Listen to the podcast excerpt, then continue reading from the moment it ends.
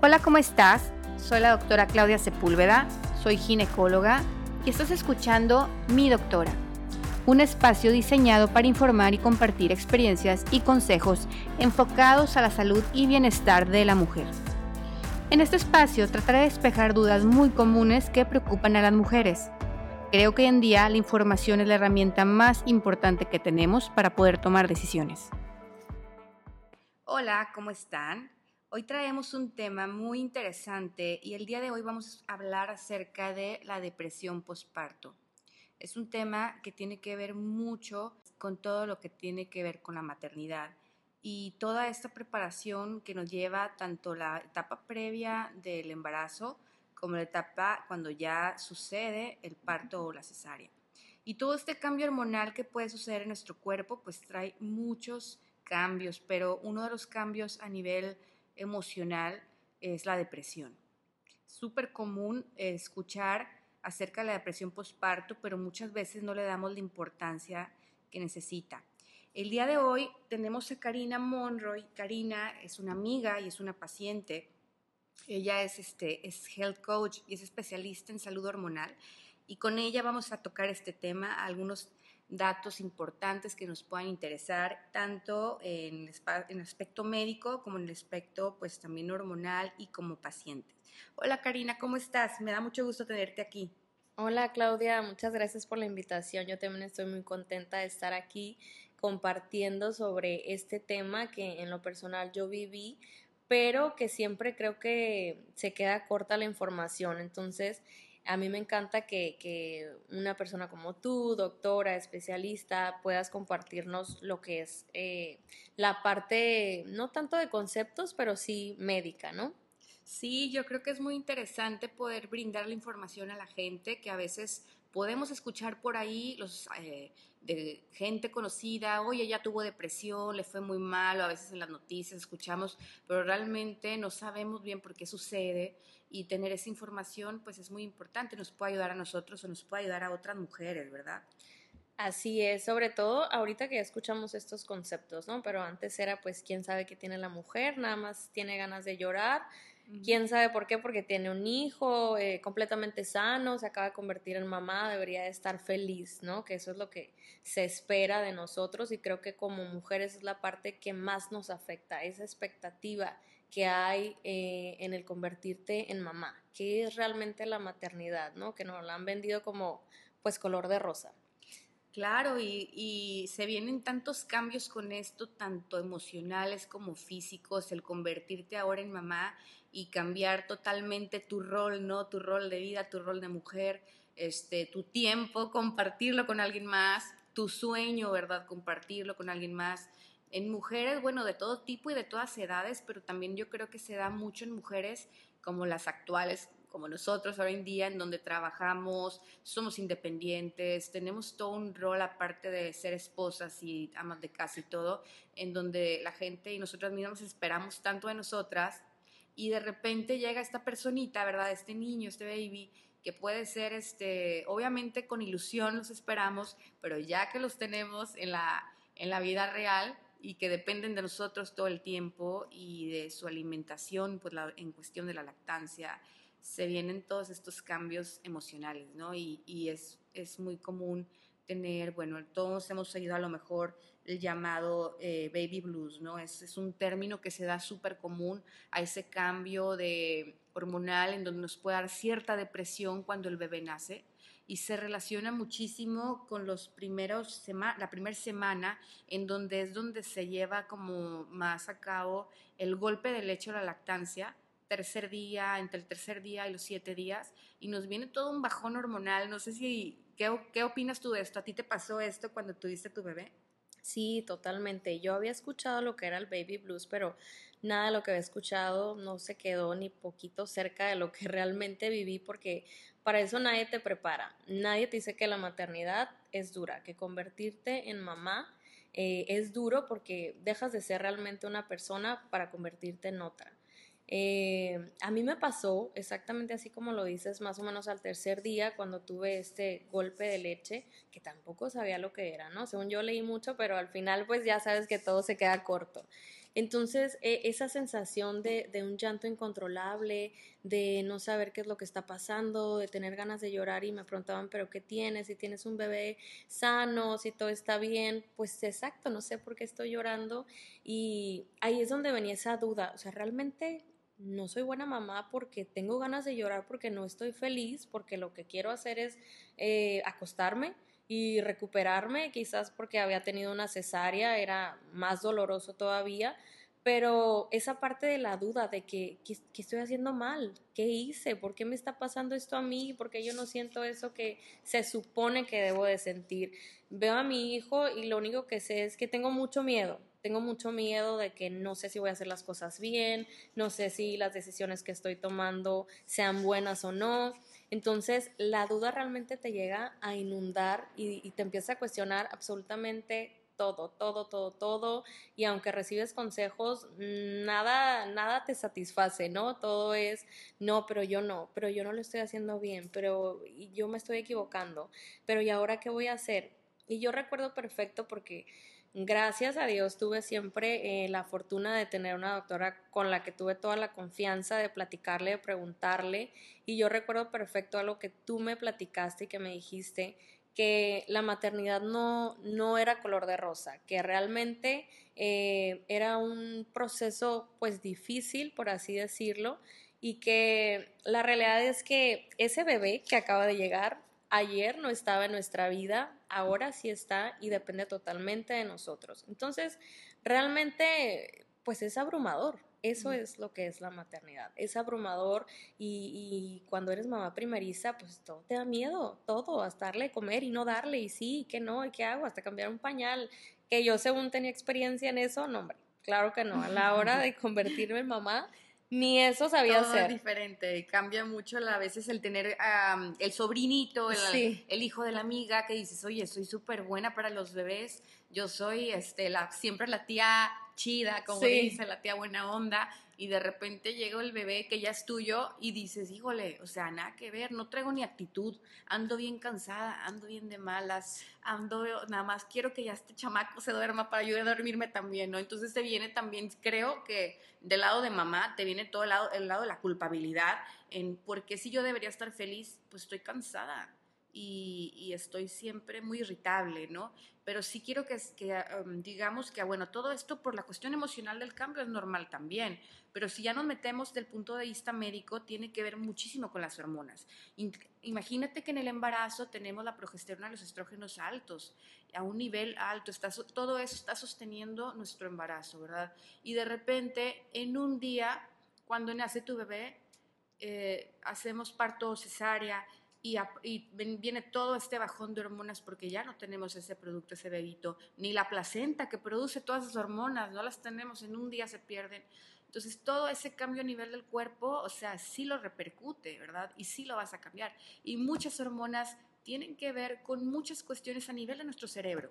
El centro del sueño, el centro este, del hambre, de la saciedad, de muchas veces lo que tenga que ver con la ansiedad. Entonces, imagínate si estas hormonas están descontroladas, ¿cómo no va a afectar a nivel emocional eso? Es totalmente entendible, que pase. Pero como tú comentas, una cosa es que te suceda en, los primeros días, ¿verdad? Y que posteriormente a eso vayas sintiendo que las cosas van mejorando, que normalmente eso sucede en la primera semana y al cabo de una semana o dos ya nos estamos estabilizando y nos sentimos mejor, a una situación de una depresión que ya se lleve de una manera más profunda y donde a lo mejor ya tengas más de un mes sintiéndote triste, sintiéndote mal, teniendo un llanto sin control, teniendo inclusive pensamientos que te lleguen a decir, este, como lo comentaste tú hace rato, quiero desaparecer, ¿verdad? El término ese que te, una paciente te pueda referir es que a veces quisiera desaparecer. Para nosotros los médicos es un foco rojo porque está hablando de que esa paciente ha pasado por su mente el hecho de no tener vida, ¿verdad? El, hecho inclusive de poderse suicidar, de hacerse daño, de lastimarse.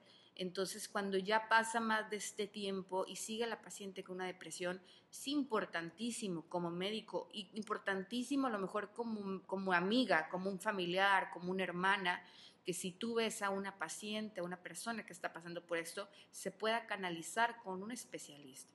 estos pacientes que sufren esta depresión ya de una manera más profunda, que ya es el término ahora sí, depresión postparto, este, que inclusive si lo vemos como concepto dicen que puede pasar a todo lo largo de un año, a veces no es inmediato, puede pasar a lo largo de un año de cuando nace tu baby, eh, se tiene que llevar de la mano con un psiquiatra, porque sí es muy importante dar medicamentos que sean eh, antidepresivos o ansiolíticos o inclusive cosas que le puedan ayudar al sueño, ¿verdad? Porque es una cosa que no me dejarás, no me dejarás mentir, que lo que más repercute en nuestros pequeños bebecitos, criaturitas del Señor, es en la calidad del sueño que tenemos. Más que si queremos y nos encanta dormir y somos buenas para dormir y de repente tenemos un bebé que cada dos, tres horas está pidiendo leche o está llorando porque el pañal se mojó y tienes que despertarte. No hay nadie más ahí que tú o bueno, a lo mejor tu pareja, pero la verdad es que la responsabilidad recae principalmente en la mamá. Entonces, en esas personas que puedan tener un sueño así tan interrumpido, qué tan irritables no van a estar al día siguiente, qué cansancio van a tener. Entonces, en esos pacientes a lo mejor también alguna cosa que pueda ayudar a dormir.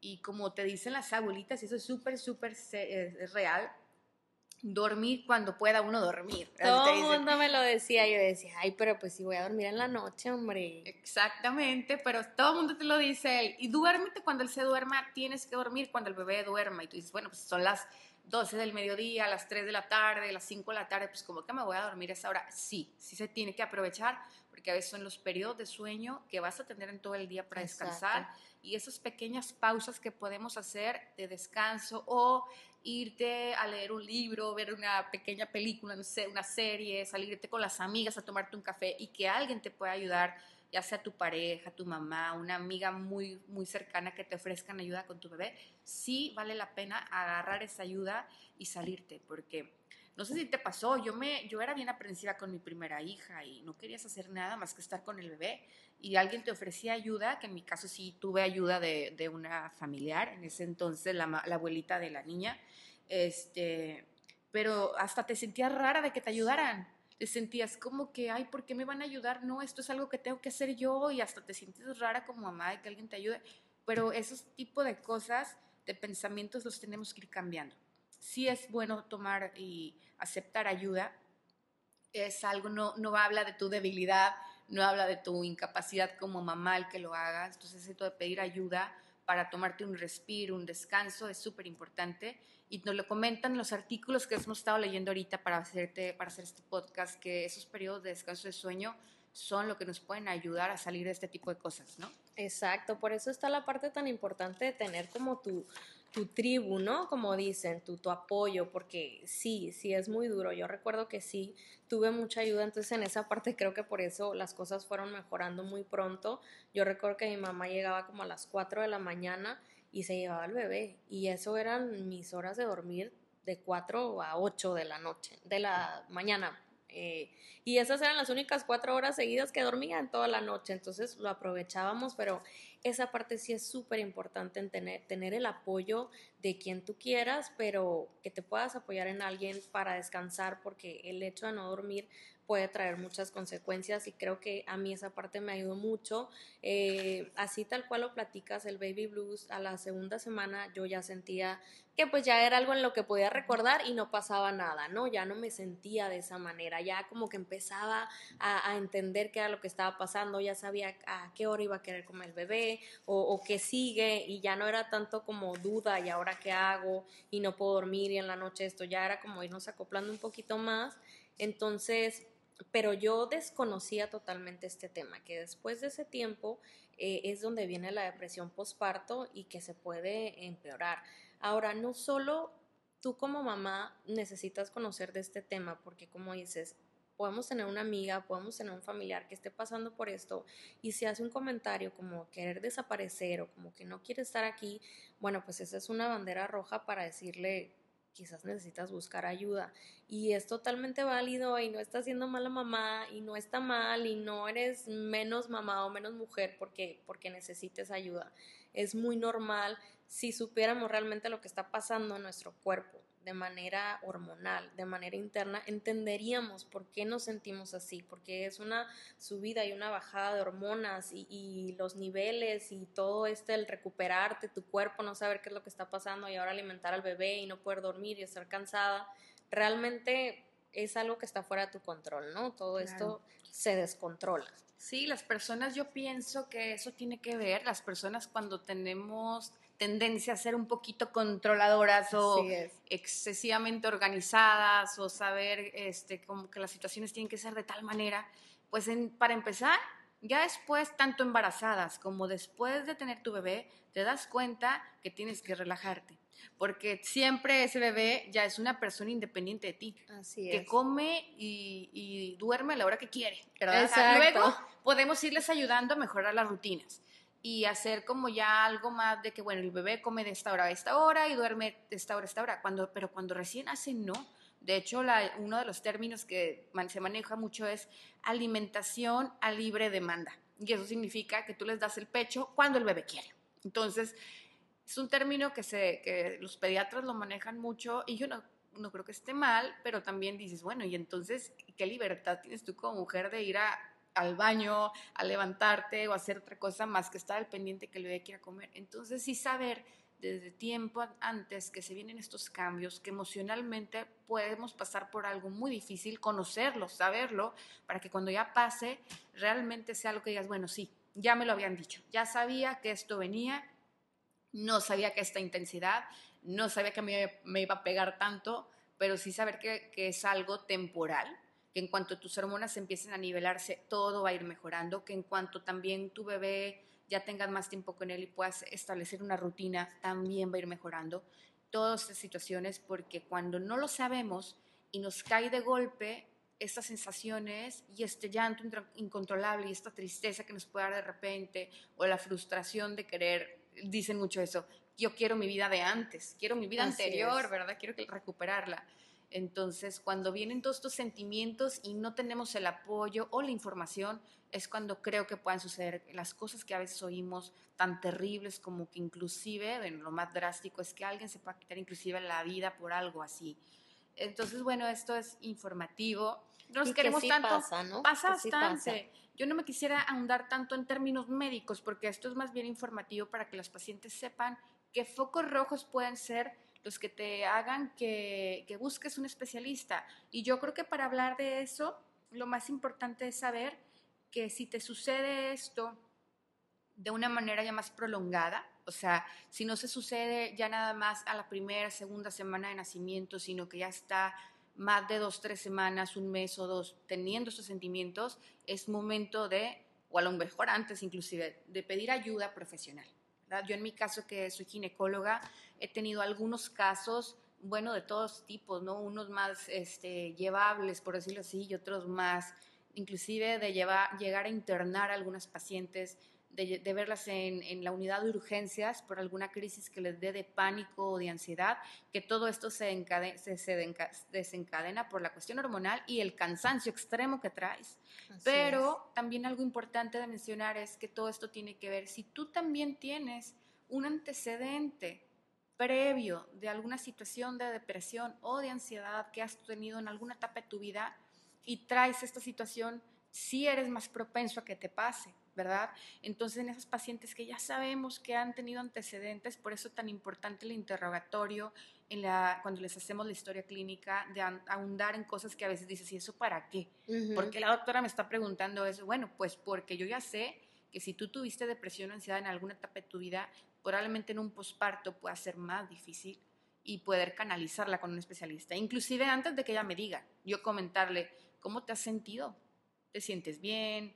Físicamente, emocionalmente, sientes que esta etapa te está llevando normal, sientes que ocupas apoyo. Yo siempre les digo, te puedo recomendar una psicóloga. Sí, sí, recuerdo perfecto, recuerdo Un psiquiatra, en casos ya más de, de, que se ocupe ya un medicamento y no por eso pensar que la paciente está mal o que es una mala mamá, sino que saber que si se ocupa la ayuda se puede brindar. Es una, es una cosa que nosotros debemos hacer, pero también que la paciente lo sepa nos preparamos mucho para la venida del bebé, pero a veces en estos temas creo que sí nos falta un poquito más de conciencia en todo lo hormonal. Y sabes que creo que también valdría mucho la pena que la pareja, ¿verdad? la pareja y la familia cercana, como dices tú, tu tribu, tu tribu de gente cercana, sepa todos estos conceptos y si te ven mal, te puedan también entender y decir, ¿sabes qué? Vete a dormir un rato. Yo te quiero ayudar ahorita.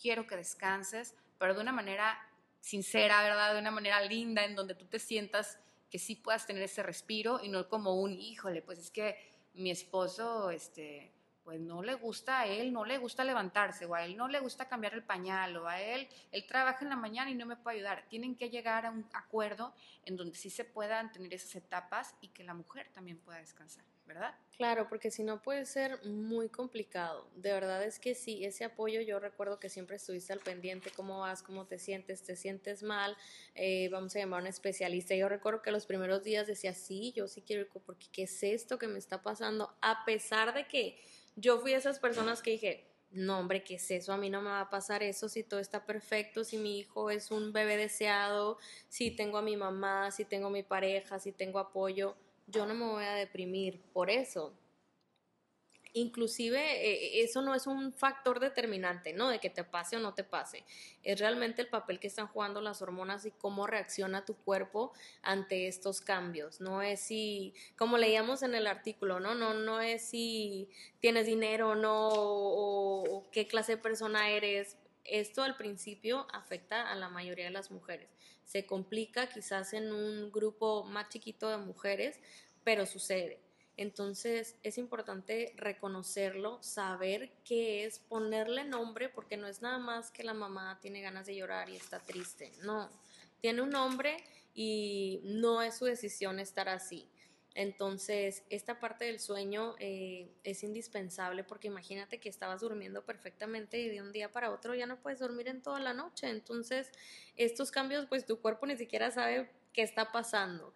Esta parte es difícil, pero creo que como médico, como ginecóloga, el estar al pendiente de tus pacientes, el ver este tipo de, de, alertas de qué es lo que está pasando, hace una gran diferencia, ¿no? Entonces, eh, yo creo que es ahí donde nosotros como mamás nos tenemos que apoyar en, en estos profesionales y decir qué es lo que está pasando realmente, sincerarnos y dejar de lado eh, el juzgar, ¿no? Porque cada mamá, cada mujer lo llevamos de una manera distinta, no hay reglas, entonces eh, cada uno tenemos derecho a sentir una manera, ¿no? Y el amor hacia nuestros hijos viene de muchas formas, no viene en el hecho de que te sacrifiques y estés sin dormir y nadie te ayude, no es esa la manera, ¿no? Creo que a final de cuentas es estar bien para poder estar con ellos. Claro, sí, y las mujeres que se tienen que incorporar al trabajo, eso es bien importante, ahorita que lo mencionas, me viene a la mente, las personas que se tienen que incorporar al trabajo este, muy, muy tempranamente, hay gente que en realidad tiene dos, tres semanas y ya tiene que, que regresar al trabajo, yo que soy médico en general, me tomaba dos, tres semanas y estaba ya regresando.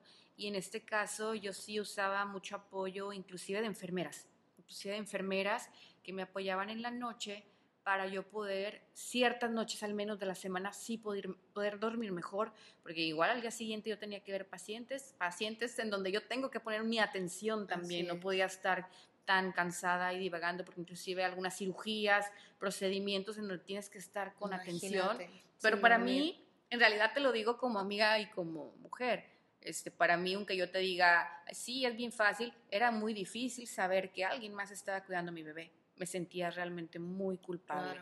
Pero ya ahora que, bueno, las cosas cambian, lees, este, ves todo esto, dices, bueno, porque no vas a tener ayuda, ¿verdad? Ya sea de un familiar, un amigo, en mi caso que yo no tengo familiares aquí, de una persona, una persona profesional, una enfermera, que te puede echar la mano en esos momentitos donde tú necesitas realmente descansar. Bien importante eso como lo que comentas, no sentirte menos mamá, no sentirte culpable, no sentirte que no puedes con la responsabilidad.